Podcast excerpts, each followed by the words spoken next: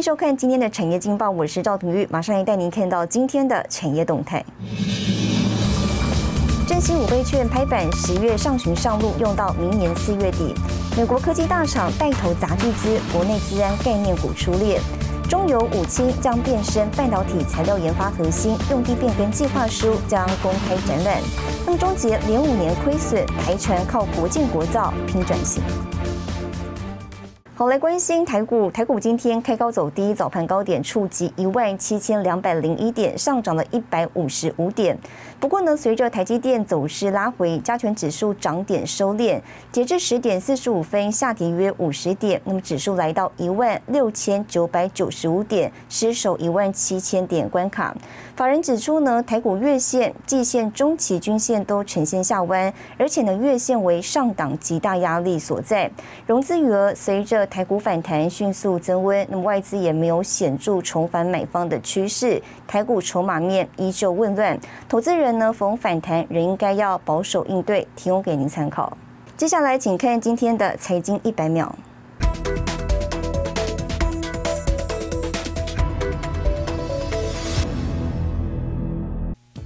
台积电涨价引发市场关注。摩根士丹利指出，此次调涨可能带动台积电明年每股纯益提升到二十八元，高于其既有猜测。预计十四家台湾晶片厂受到影响，并认为以联发科、群联、神盾和汇荣四家，二零二二年毛利率最可能被压缩。台积电对涨价的消息不予评论。台积电 ADR 则是连三红，周三猛涨百分之四点四，创近五个月来最佳单日表现。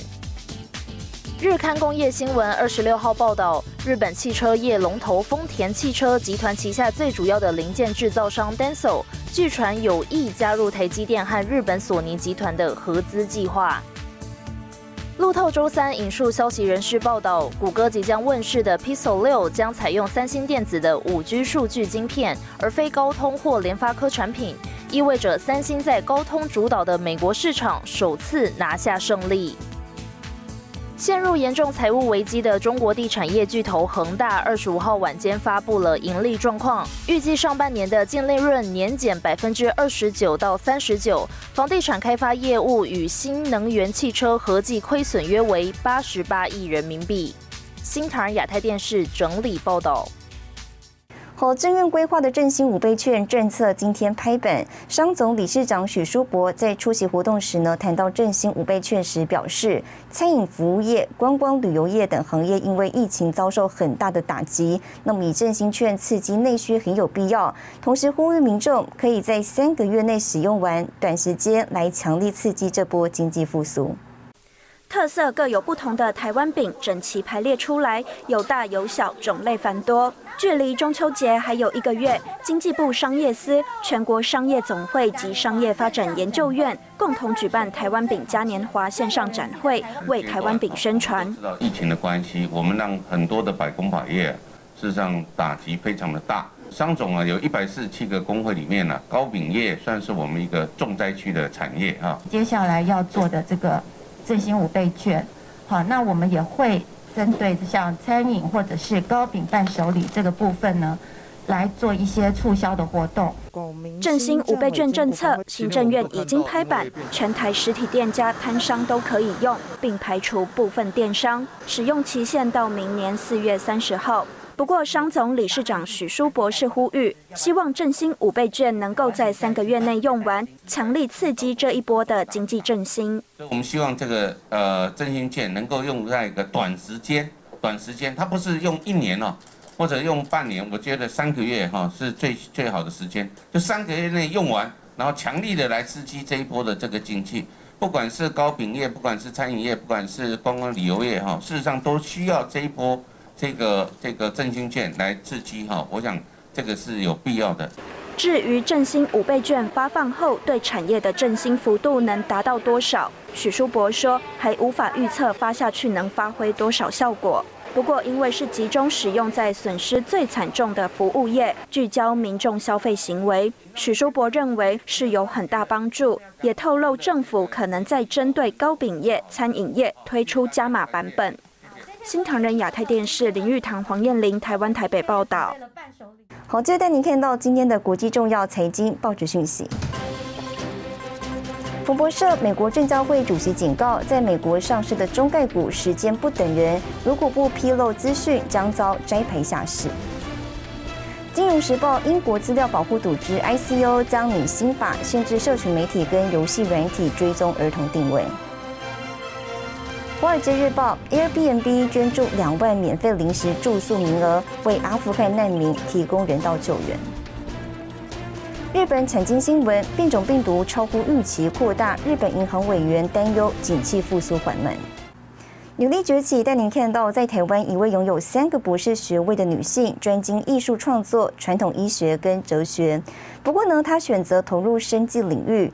为了找出最好的台湾原生植物，陈平以自然农法，让原本的饲养梅花鹿的土地培育出一百二十九种的台湾原生植物，而背后的起心动念是为了实现亲人的遗愿。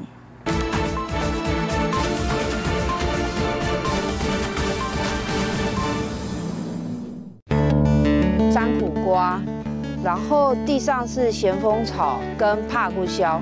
不到一公尺的范围，就有五种以上的台湾原生植物。这里是白河木基寮山区的农场，放眼望去，五甲腹地，只见植物茂密丛生。对农场主人陈平来说，都是祖先留下来的珍贵宝物。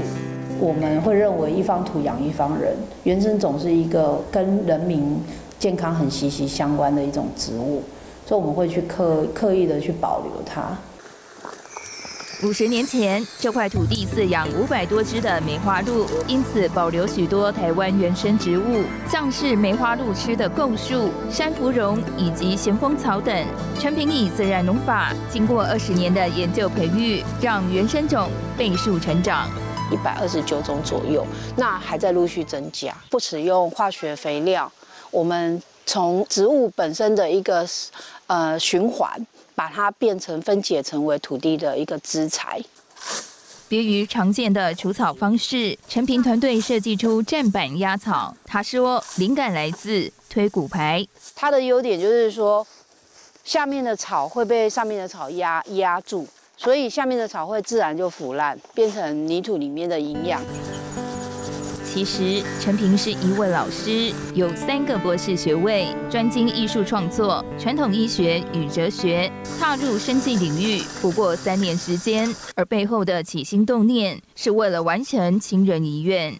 阿里山采采草药的关系，它温度巨降，所以它心心阴性休克，然后就没有救回来。然后我就觉得，我一起去啊，我就觉得没有把他救回来，我心里很愧疚。然后，我就觉得说，一个很好的人啊，就是因为这样的过程就过世了。那我觉得，我希望把他的这个好的想法延续下去。回想这段经历，陈平收起豁达的个性，感性了起来。为什么要做？他就说因为要救人类、救地球。我说，哎，这个很好。我会希望说，我们没有救到这个长辈，可是。至少我们以后研发的东西可以救到很多人。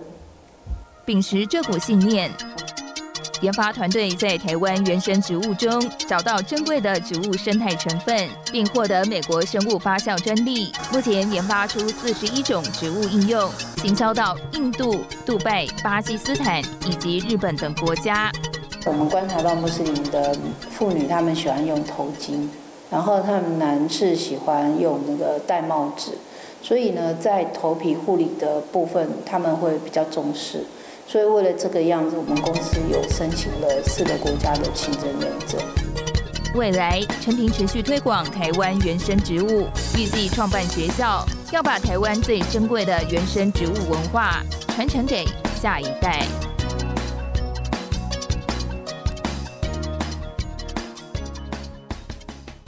带您看到明天八月二十七号星期五有哪些重要的财经活动。美国公布七月个人所得跟支出，人保函设股东会，当众过高纳入公布注意交易警示机制上路，国发会发布七月景气等好。谢谢您收看今天的产业劲报，我是赵廷玉，我们明天再见。